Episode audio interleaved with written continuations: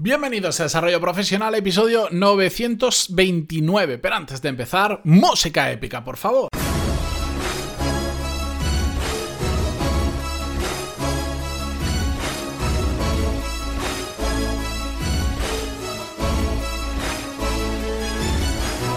Muy buenos días a todos, bienvenidos, yo soy Matías Pantaloni y esto es Desarrollo Profesional, el podcast donde hablamos sobre todas las técnicas, habilidades, estrategias y trucos necesarios para mejorar cada día en nuestro trabajo. Hoy vamos a hablar de gestión de equipos. También últimamente estoy hablando mucho de gestión de equipos, no me he dado cuenta. Voy por, fases, voy por rachas. A veces me da por hablar mucho de productividad, otras de habilidades profesionales, otra de gestión de equipos. Bueno, pues no sé, probablemente muy influenciado por lo que estoy haciendo en mi día a día, por mis intereses, por lo que sea. La cuestión es que hoy además eh, vamos a ver un, un tema que para mí es muy importante, del que mm, no sé por qué tampoco se suele hablar mucho cuando se habla de gestión de equipos. Se habla más sobre liderazgo y todas estas cosas, pero... ¿Os habéis planteado alguna vez cuál es el tamaño ideal de vuestro equipo? ¿O en el que estáis trabajando o el cual lideráis? ¿Da exactamente igual? ¿Os habéis preguntado si es el tamaño ideal el actual? ¿O el equipo está sobredimensionado o infradimensionado? Bueno, la realidad es que no hay un, no hay un estándar o no hay un número mágico, eh, porque todo esto pues depende de mil factores, depende de la industria en la que estés, la complejidad de las tareas, la capacidad, experiencia o talento de las personas que componen el equipo, desde quienes lo lideran a, a, quienes son liderados. Depende de muchísimas cosas, la realidad es así. Y no podemos decir que el tamaño ideal, bueno, pues hay frases por ahí muy famosas, como Jeff Bezos que decía, el tamaño ideal de un equipo es el que se puede reunir y comer alrededor de dos pizzas familiares o no sé qué historias así que a saber si lo dijo de verdad o, no. Pero bueno, la cuestión, ya sabéis que se atribuyen muchas frases a personas reconocidas que después igual nunca las han dicho, pero tú dices Jeff Bezos dice tal y ya te prestan más atención. La cuestión es que eh, la realidad es que depende de muchísimos factores. Hay, hay, equipos enormes que funcionan muy bien y equipos mm, enormes que funcionan muy mal y, viceversa. La cuestión es que hoy lo que vamos a ver es los diferentes indicadores que nos señalan si un, un equipo está bien o está mal dimensionado. Y como siempre, me veo en la obligación de advertiros que estos no son las únicas señales que existen, son algunas de ellas, por supuesto pueden haber más, pero yo siempre intento centrarme en aquellas que son más importantes o más fáciles de ver, más aplicables al día a día, que es lo realmente importante. Y en la realidad también tenemos que tener en cuenta que aunque yo os voy a ir dando como señales separadas, eh, tanto de equipos que son demasiado pequeños o equipos que son demasiado grandes, en el día a día, lo normal es que sea una combinación de muchas señales los que nos esté diciendo, ojo, que igual el equipo es demasiado pequeño, ojo, que igual el equipo es demasiado grande. ¿De acuerdo? Simplemente tomad estos indicadores como referencia, pero yo estoy seguro que después de una buena pensada vais a saber encontrar 14 más. Si yo me pongo, os hago un listado muchísimo más grande. Lo que pasa es que entonces no lo puedo tratar en un episodio de 15 minutos. Tendríamos que estar aquí probablemente dos o tres horas hablando. Y no creo que tengáis ganas de estar dos o tres horas escuchándome al otro lado. La cuestión, primero, empecemos. Indicadores de que el equipo es demasiado pequeño. Yo creo que esto todos tenemos clarísimo eh, en el punto en el que, por ejemplo, vemos que, indicador 1, que no llegamos a todo. ¿Vale? Que vamos todo el equipo siempre con la lengua fuera, que es como si estuviéramos constantemente en un pico de trabajo. Ya sabéis que, bueno, pues depende del tipo de trabajo, hay algunos, por ejemplo, que sufren más de picos y valles de trabajo. En el mundo de la consultoría llega un proyecto grande, tienes un pico, te pasas infinitas horas trabajando, pero después esa misma plantilla que es prácticamente fija, cuando no hay un proyecto grande, o porque el que hay es más pequeñito, o porque no hay proyecto, se produce un valle de trabajo. De hecho, en, yo tengo muchos amigos consultores y hay momentos, pasan mm, varias semanas tranquilamente, en el que literalmente no tienen nada que hacer. Porque no hay un proyecto, no les han asignado un proyecto o están a la espera de que salga un proyecto y los tienen ahí como en stand-by. Vale. Cuando un equipo es demasiado pequeño, no hay picos y valles, solo hay picos. ¿Vale? Es como si estuviéramos siempre ascendiendo, ascendiendo y vamos con la lengua afuera y al final lo que se traduce todo esto es pues que la gente se termina estresando, se termina agotando y se ve muy fácilmente cuando no llegas a todo. Otro indicador, y que también está relacionado un poco con esto, por supuesto, es que, vale, si llegamos al trabajo, el trabajo sale, pero sale mal. ¿De acuerdo?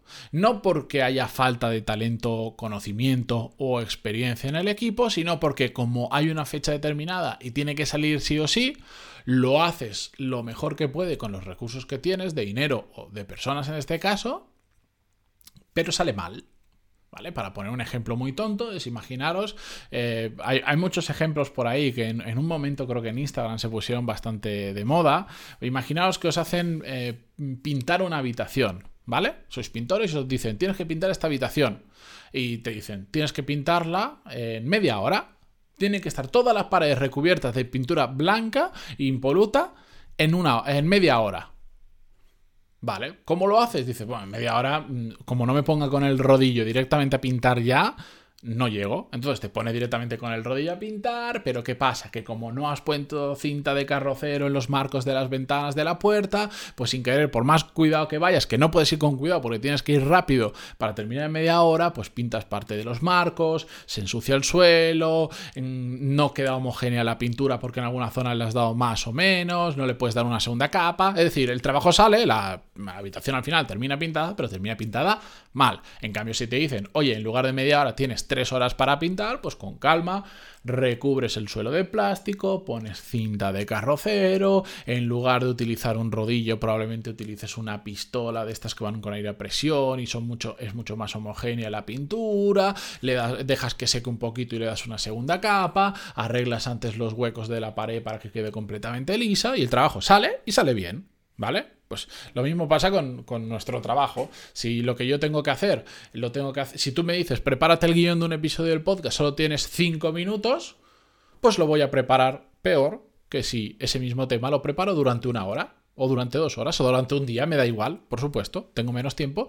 Sale, va a salir, pero va a salir peor.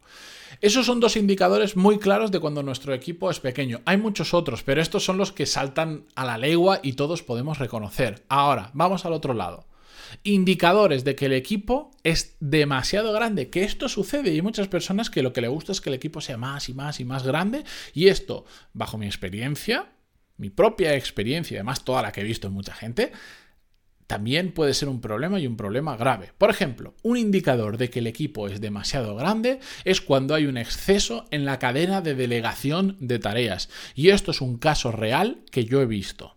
En una empresa con sus trabajadores, los miembros de su equipo, en un momento deciden pues que quieren incorporar perfiles de becarios. Yo ya sabéis que el mío lo del becario no me termina de apasionar el concepto por muchos motivos. La cuestión, tienen becarios y al cabo de unas semanas el becario había contratado becarios, o sea, el becario tenía becario, que llegamos a un punto de decir, ¿y quién trabaja aquí? Porque, o sea, mm, eh, había tanta cadena de delegación porque la persona original del equipo, para quitarse tareas de encima, contrató al becario. Y el becario, para quitarse tareas de encima, contrató a otro becario. Y entonces al final hay una cadena de delegación tan grande que termina siendo incómodo y difícil de trabajar. Eso es un indicador de que el equipo es demasiado grande. Habría que profundizar de por qué ocurre esa cadena de delegación, que eso es otro tema aparte. De hecho, cada uno de estos indicadores podríamos, si queréis, convertirlo en un episodio del podcast. Me dais feedback y lo hacemos si queréis. Otro indicador, la gente, se, cuando la gente se empieza a inventar eh, cosas que hacer, sin que aporten ningún tipo de valor a los objetivos ni absolutamente nada. Es decir, tenemos tantas personas que están tan desfaenadas que empiezan a inventarse trabajo, no lo hacen a malas, pero mm, ya dice, ya que estoy trabajando, voy a hacer algo, y empiezas a crear procesos y empiezas a crear mini proyectos que no aportan nada a los objetivos del equipo o a los objetivos de la empresa, pero hace que esa gente se mantenga ocupada porque tienen tiempo libre imaginaros, pues como tengo tiempo libre, me pongo a investigar, hago un mini proyecto de investigación de un nuevo software que, que, que hace exactamente lo mismo que el que ya tenemos, pero además tiene una funcionalidad extra que puede llegar a ser interesante para no sé cuánto, y entonces de repente se monta un mini equipo de investigación de la implantación de ese software, de todas las, las connotaciones que tendría, las consideraciones que habría que hacer para poder migrar, el precio, hablan con la empresa, negocian un precio, y resulta que esa nueva funcionalidad de ese nuevo software no aporta nada a los objetivos ni del equipo ni de la empresa. Pero como tienen tiempo libre, como van desfaenados, pues se ponen a hacer eso para ocuparlo. Porque además, mm, también si no entiendes el tema de los objetivos y de la importancia de focalizar y todo esto, pues te, mareas con un montón de cosas que todos sabemos cómo marearnos fácilmente y, y, realmente no estás aportando nada. Cuando empiezas a ver que la gente de tu equipo, como resumen, empieza a hacer cosas que no aportan nada de valor, simplemente porque le sobra tiempo, significa que igual el equipo es demasiado grande. También puede ser de que estén absolutamente faltos de foco y, no se esté haciendo lo realmente importante, que esa es otra. Pero bueno, otro indicador, cuando los procesos son tan complejos que se tarda un tiempo ridículo en hacer las cosas un tiempo mucho más allá del realmente necesario. Y esto lo explico muy bien con un ejemplo que yo creo que esto seguro que lo he contado después de 930 episodios casi. Em, eh, recuerdo, en un ayuntamiento fuimos a presentar unos papeles para... Papeles, no me acuerdo ni ya ni de, ni de para qué era. Fuimos, fui yo con otra persona y la persona que nos atendió, muy amablemente tal, ¿vale? Le dimos la documentación y nos dijo, mm, vale, es que esto me lo tiene que firmar no sé quién. Y entonces cogió ese papel y lo dejó en una bandeja. Esa bandeja la tenía que venir otra persona que pasaba tipo una vez al día, recoger todos los papeles de esa bandeja y llevarlo a donde estaba la otra persona que era la que lo tenía que firmar. El, contenido estaba correcto, o sea, no es que dijese, no, es que lo tiene que revisar otro departamento, no, simplemente hacía falta una firma, ¿vale? La persona que tenía que firmar estaba literalmente unos escritorios más allá.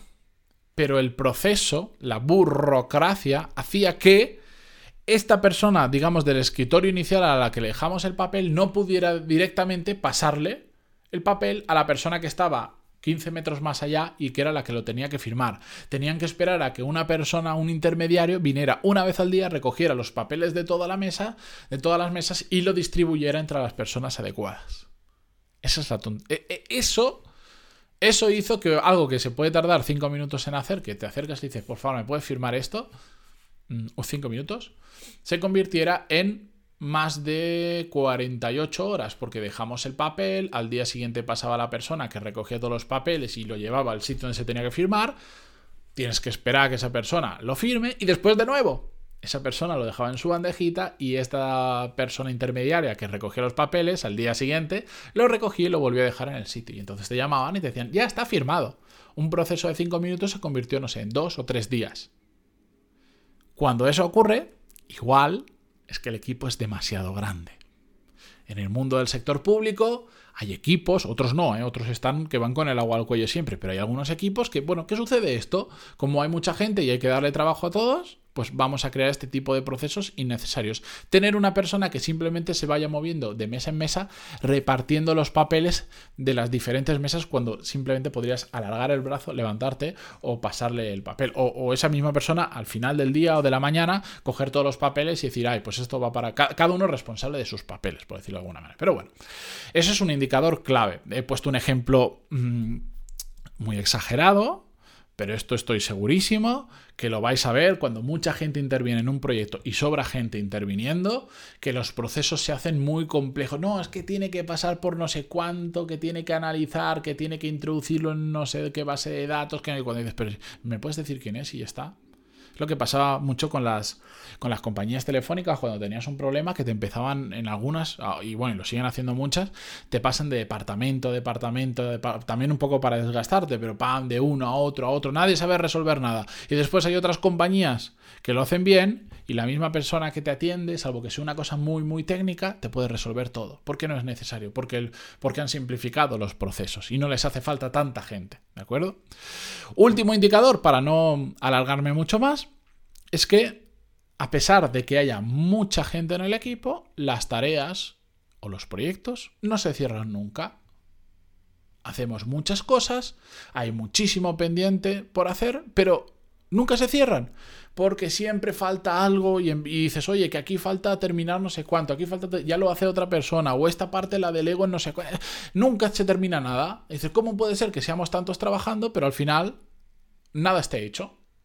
pues eso es un síntoma de. Es un, un, buen resumen de muchos de los puntos anteriores. Hay demasiada gente, hay una cadena de delegación muy grande eh, y la gente se está inventando cosas para hacer y encima los procesos son tan complejos debido a que hay tantas personas que al final se empiezan muchas cosas pero no se termina ninguna. Simplemente no porque sea compleja la tarea, sino porque pasa en tantas manos, tantos procesos y tantas historias y encima la gente, ya no solo eso, sino que está distraída con cosas que no aportan valor que no se cierra nada. Pues ese es otro indicador clave de que nuestro equipo es demasiado grande.